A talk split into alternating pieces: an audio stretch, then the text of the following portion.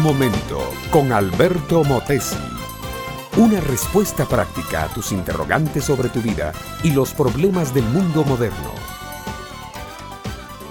Las señoras del barrio corrían al patio de sus casas, llamaban a sus vecinas y corrían la voz. Allá arriba viene Chepita. Es un milagro que ande en la calle. ¿Qué le habrá pasado? ¿Por qué habrá salido? ¿Estará acaso enferma? Y los corrillos y chismes seguían hasta que Chepita pasaba por enfrente de las casas de cada una de ellas. Aquella mujer, joven todavía, andaba vestida siempre de negro, se cubría la cabeza con un velo. Una vieja bolsa de cuero negro era su única compañera.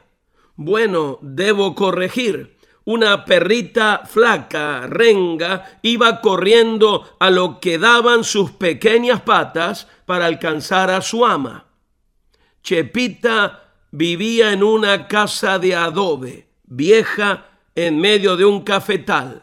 No se le conocían familiares. Nadie sabía de qué vivía, qué hacía o con quién vivía.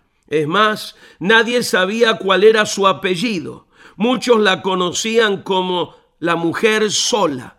Los niños decían que era una bruja. No se le conocían amigos ni familiares. Nadie la visitaba y ella no visitaba a nadie. De verdad, Chepita era una mujer sola. Lo que la gente ignoraba es que un día un grupo de salteadores entraron en casa de la familia de Chepita. Ella apenas tenía ocho años de edad. Mataron a sus padres y a sus hermanos. Una tía se la trajo a vivir con ella. Cuando la niña tenía apenas once años, su tía también murió. Desde ese día Chepita no volvió a la escuela no iba a la iglesia, no salía de su casa porque tenía mucho miedo. Los recuerdos de sus padres asesinados, los cadáveres de sus hermanitos y luego su tía muerta la llenaron de miedo, tristeza y soledad. Un día alguien se atrevió a visitar a Chepita.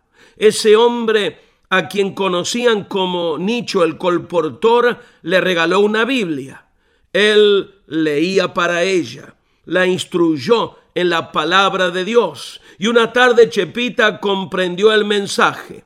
Una vez que entiendes que Dios está interesado en tu vida, la soledad ya es imposible. El día que las vecinas vieron pasar a Chepita, ella iba a las tiendas, iba a comprar ropa, iba a cambiar su aspecto, porque el próximo domingo visitaría una iglesia cristiana.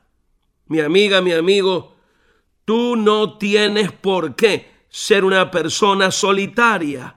La soledad no fue diseñada para ningún ser humano. Dios quiere tener compañerismo contigo. Él quiere ser tu amigo íntimo y personal.